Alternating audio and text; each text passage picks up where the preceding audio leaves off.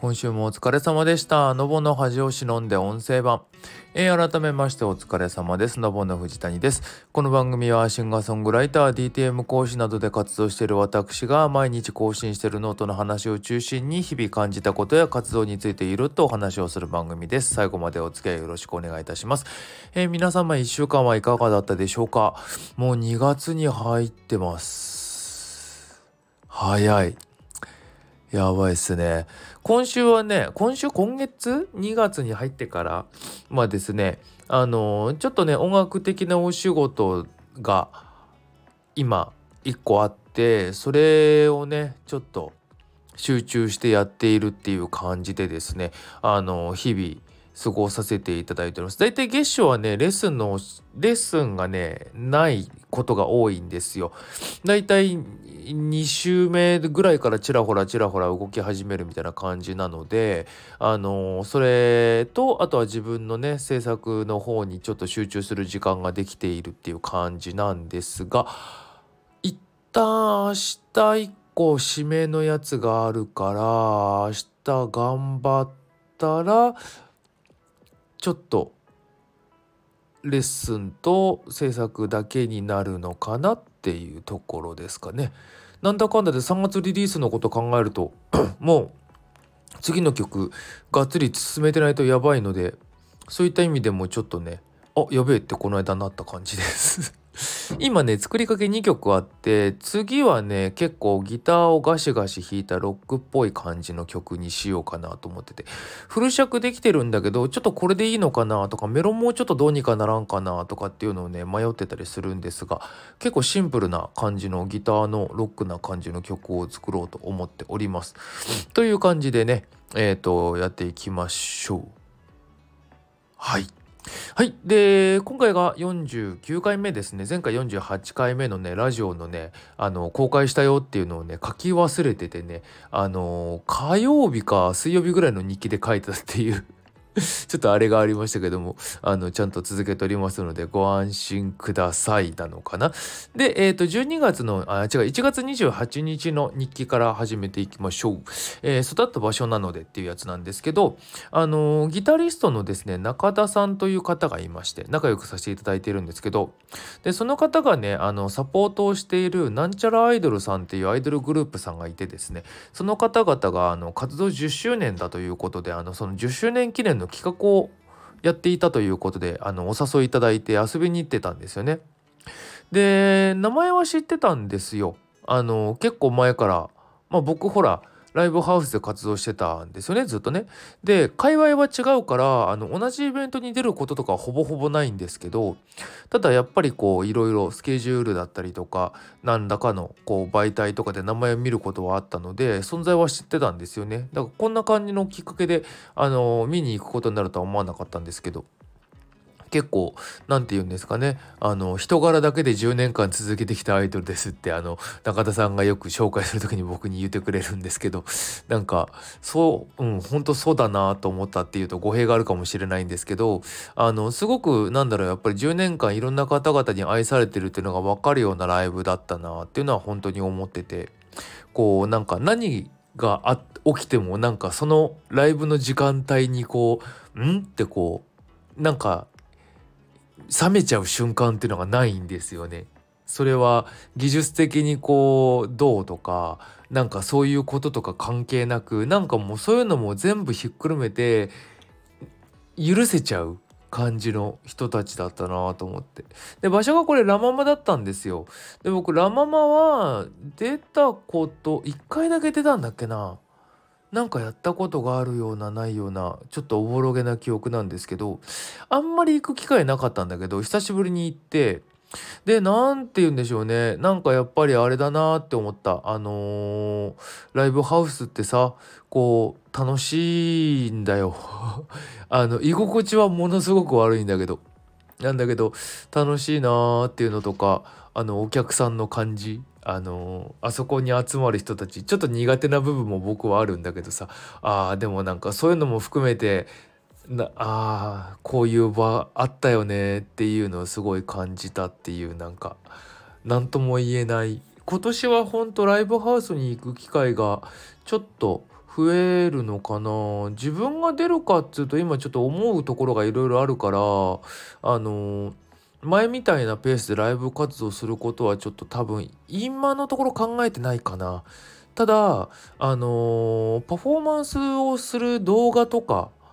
そんなに何大げさなものじゃなくってそれこそスタジオで歌ってるとか、まあ、家で弾き語りしてとかそれぐらいのレベルのものではあるんだけどそういうのは増やそうとは思ってるんですけど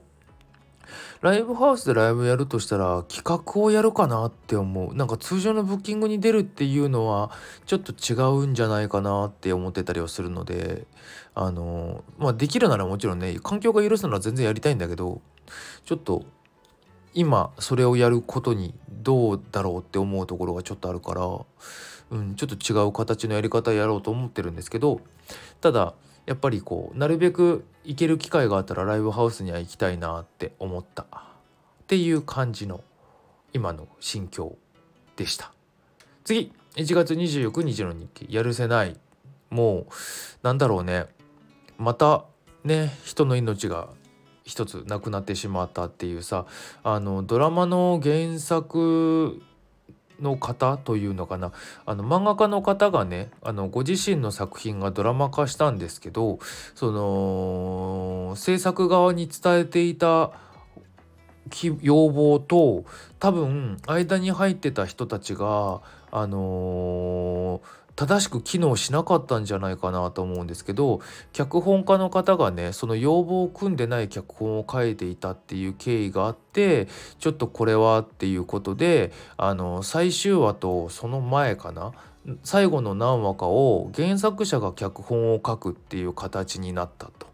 で当然漫画家さんは脚本家ではないのでその脚本がこうちょっとね不慣れなようなものになってしまっていたっていうことがあったんだけどそれに対して脚本家の方があの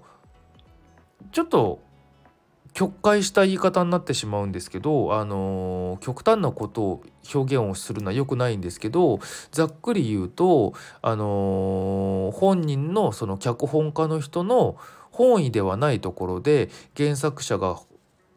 最終話の方の本内容脚本をするっていうことでこう自分はこう不完全燃焼だった的な感じのことなのかな。あのインスタに書いていたっていうのがあって。でそれに対して原作の方がこういう高校こういう経緯があってこういうこと伝えたんだけど果たされなかったっていうことで自分は作品を守るためにこういうふうにさせてもらったんですと。あのいろんな方にこ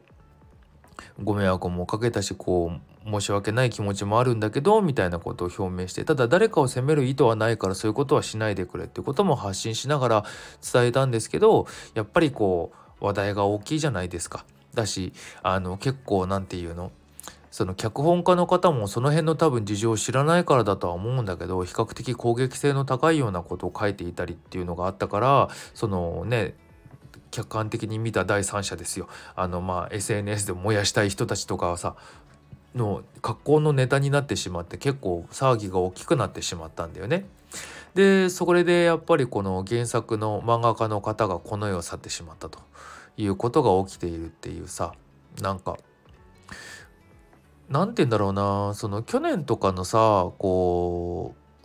うね僕の中での影響を受けたスターの方々が他界されてしまったっていうことでこう死についてこう改めて考える機会があったみたいなことをさ言ってさあのー、曲にもしたりみたいなことしてたけどさちょっとこの件についてはそれとはまたちょっと違うんだよね僕の印象とか感じてることっていうのが。ただなんだろうまあ SNS がどんどん良くない影響を与え始めていてあの変な力を持ってしまっているなっていうのはすごい感じていてみんな等しく病んでるよねっていうふうに思って。なんかなんて言うんだろう。死というものがさものすごく近くにあるんだよなと思って。なんかほんと手を伸ばせば届くぐらいの距離にさ常に死というものが存在していてさ簡単にこうなんだろう。人がその命を絶つという選択をしやすくなっているっていうのかな。これが何だろう。ネットでね見ててすぐにそういう人たちがさ出てしまうっていうようなことも見えるっていうのもあるしそれこそいつ自分がそうなるかわからないっていう危機感もちょっと僕の中にはあってそういう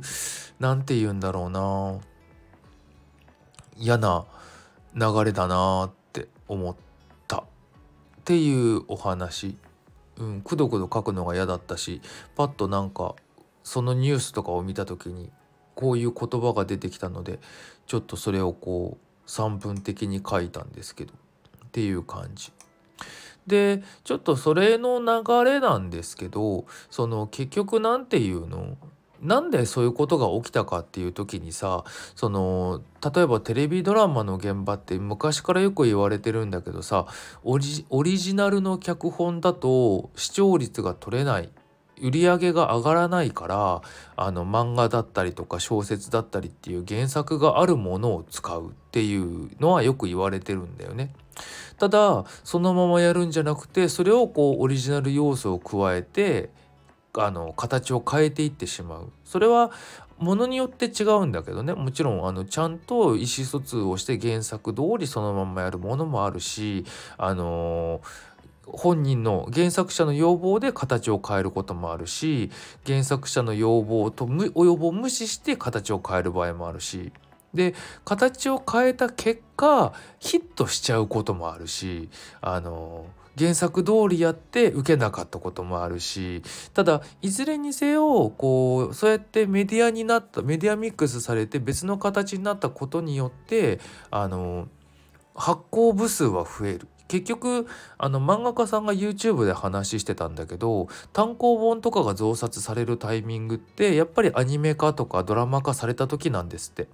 そうするとやっぱり今までさ届かなかった層に届くようになるじゃないですか。そこで売れるっていうのはぜあの実際にもう流れとして確実にあるのであのそういうことになるらしいんですよね。だから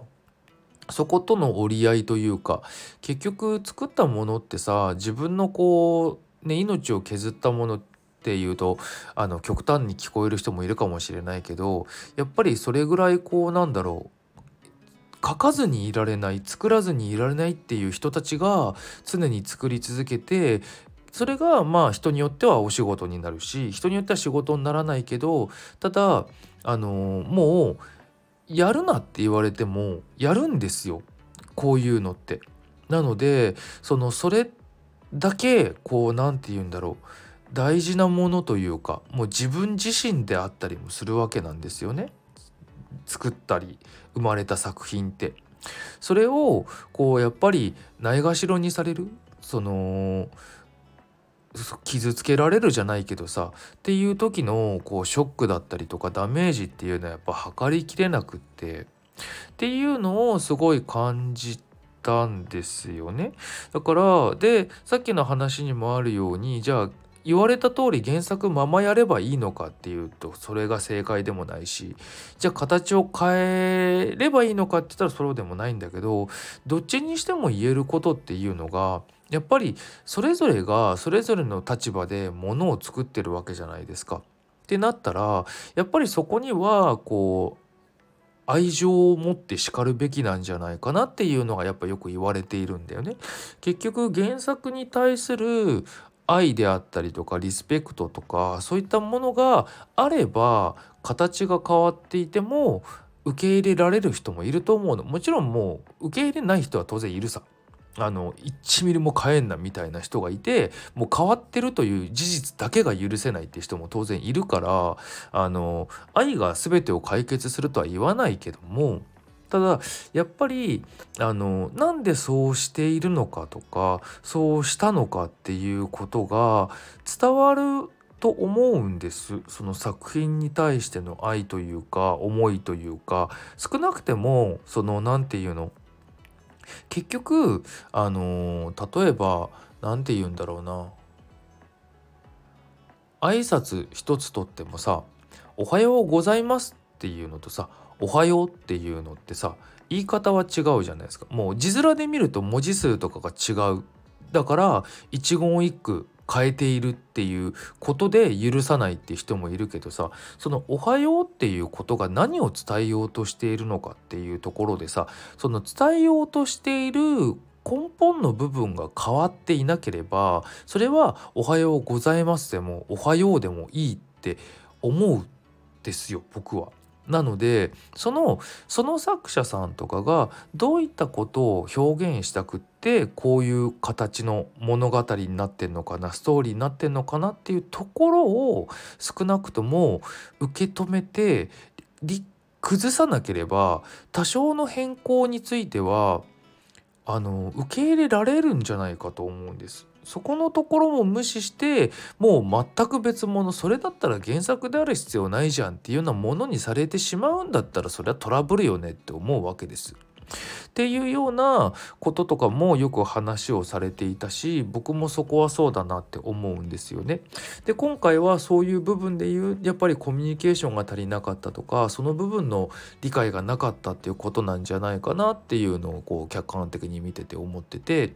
でそういうその原作ものというか人の創作物に対しての何か敬意を払えない人って俺多分「いただきます」とか「ごちそうさま」とかって言えない人なんだろうなって思うんだよね。その自分に対してこう何？用意していただいたあのご飯に対してそんなにこれってさもうすごい身近なものだしさ生きるために必要なものだしあの例えばね親がもう物心つく前から用意してくれてなんか当たり前にあると思っててたものじゃないですか。これ本当一人暮らしした時に痛感するんだけどさあ自分が作んなきゃご飯って出てこないんだって。当たり前なんだけどそれをすごい実感するんだけどさ。そういう時にこうなんだろうな。ありがたいとか思わないんだろうなって思った。もちろん全員がそうとは言わないけど多分そういう比率って高いと思う。いただきますとかごちそうさまとか言えないんだと思うよ。あのじゃなきゃそんな感覚にはならないと思う。僕のあれだけどって思いましたっていうお話。次ここから明るい話。家飲みがはかどります。あのー、ねホッピンガレージっていうねこれは何て言うんだろうホームページとかがあってこれお店なのかな業者なのかな何て言ったらいいんだろう。要はそのホッピンってことなのでまあ麦ですわ。ホップビール。そのビールをこう作って販売しているところがあるんですね。でそこが毎年この2月とかの時期になると1月末ぐらいからかな数量限定で大人のチョコミントって言ってチョコミント味のビールをですねあの製造して販売するんですよ。で大体ね4年ぐらい前からこれ始まってるんですよね。でその時から僕はツイッターで知ってたのかな。でずっと気になってて去年初めて買ってみたんですよ。であのー、まあ美味しくって美味しいのもあるしまず見た目が好きなんですよね。ちょっとノートの方にリンク貼ったのでもし興味あったら見てきて見てみてほしいんですけどそのチョコ本当にチョコミント柄のこう缶ビールで黒いんですよ色も。でまあちょっと甘かったりミントだったりみたいな味のやつがあって。で去年買って飲んでちょうどあちなみにあれなんですよ僕あの今の部屋に引っ越してもうすぐ1年。ほんと2月に引っ越したんで。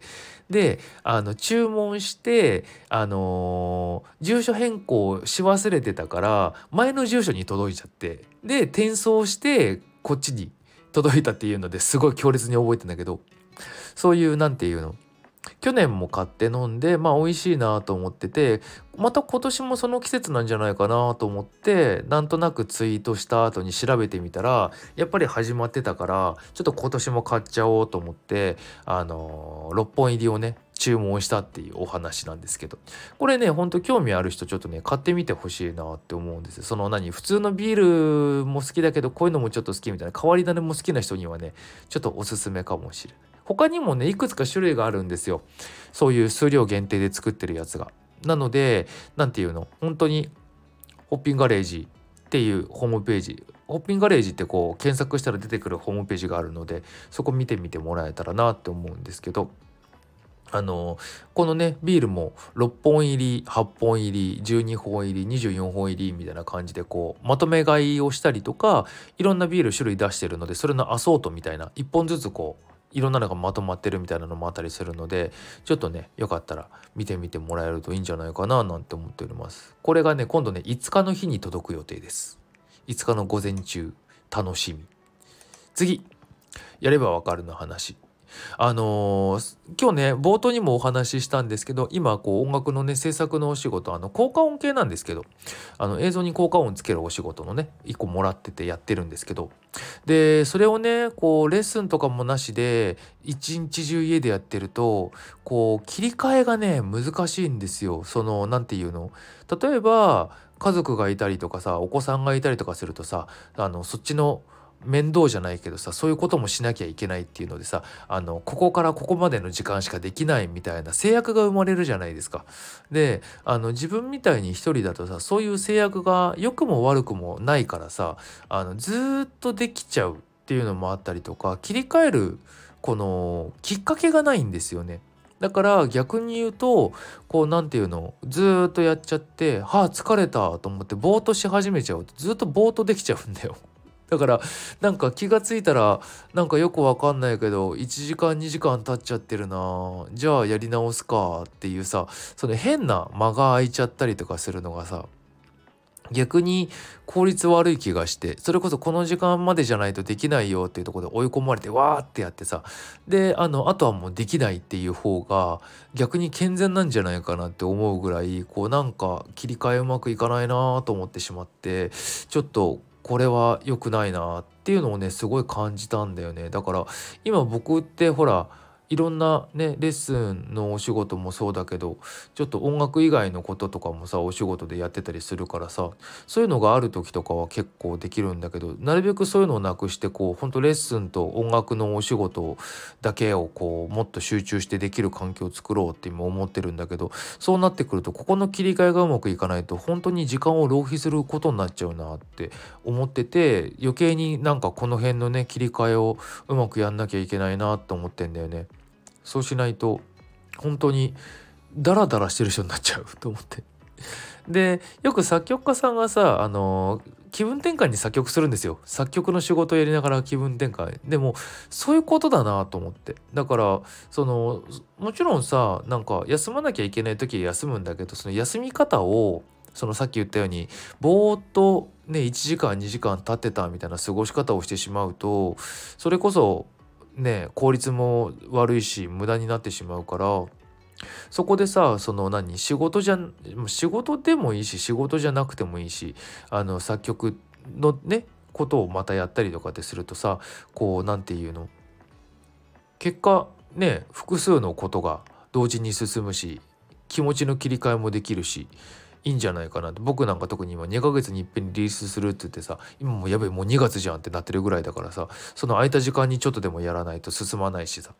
ただねそっちやり始めると今度そっちに集中しちゃってさあのもう一個のやらなきゃいけないことが今度後回しになっちゃいそうでさ怖いなーなんて思ってたんだけどその辺はもうやってみないと分かんないし。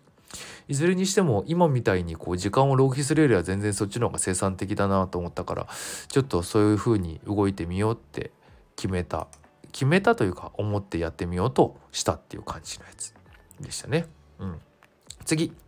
えー、と2月の2日。良いのか悪いのかのお話。あのいろんなねこう例えば SNS とかさネットに僕音楽上げてるじゃないですか。だから YouTube だったりとか Spotify だったりとか Apple Music だったりとかそういうのでねこういろんなアナリティクスっつってこう数値が見れるんですよ。で例えばまあどこの国で再生されてんのかとかどれぐらい再生されてんのかとかその聞いてくれてる人の性別はとか年齢層はみたいなのとかをねこうちょこちょこ見るんですよね。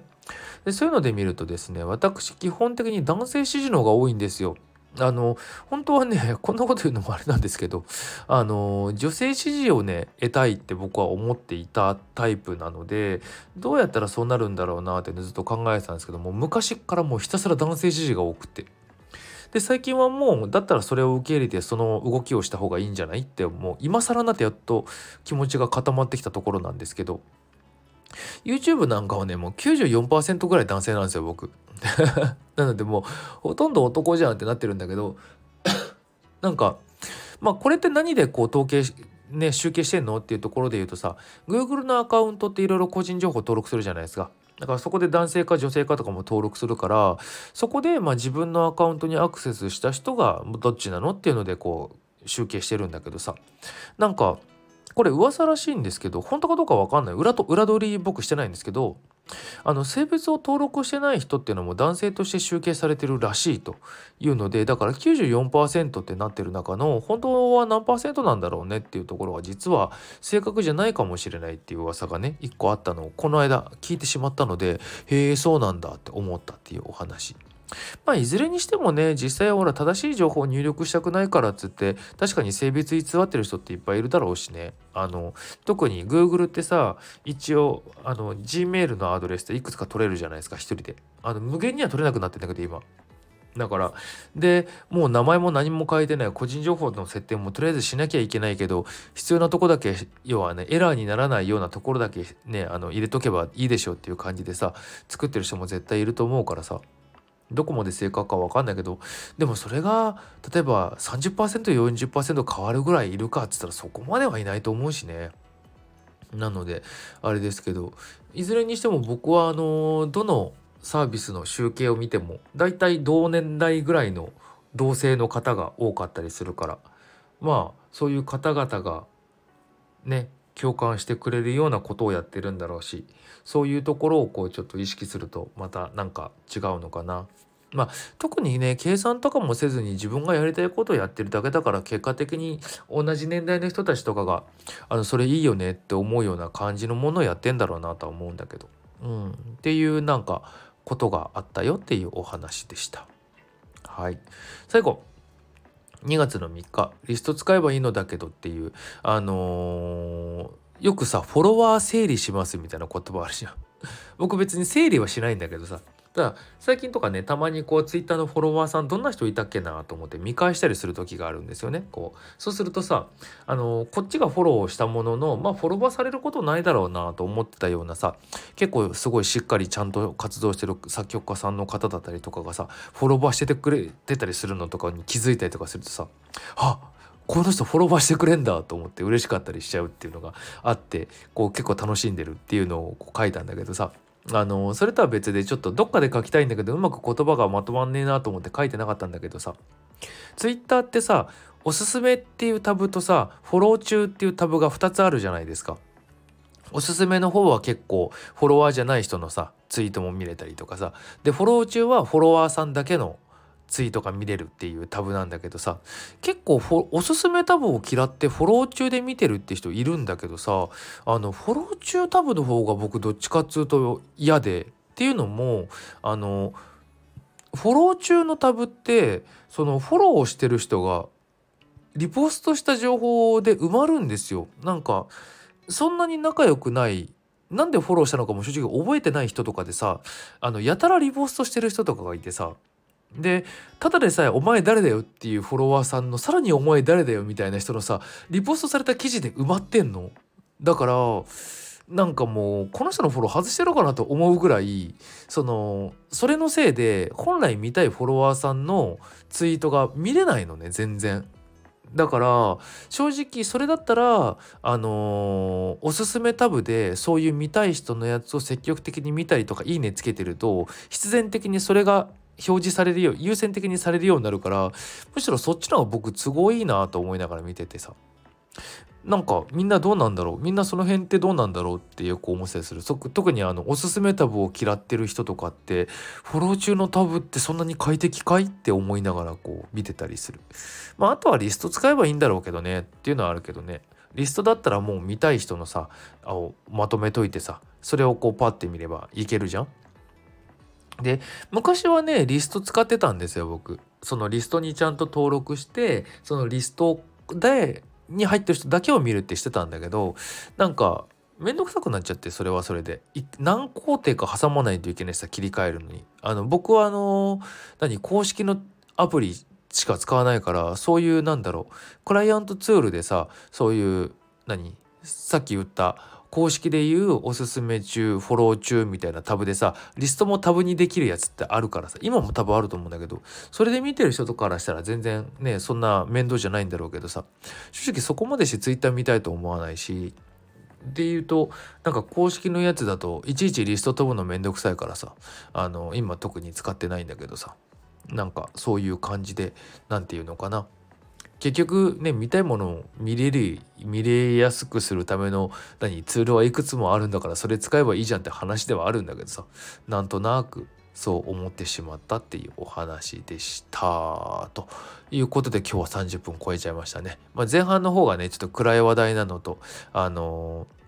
間がね喋りの間が空いちゃうようなことが多かったですけども本当になんかもうちょっとね楽しいお話がいっぱいできたらいいななんて思いますけどねっていうところでした。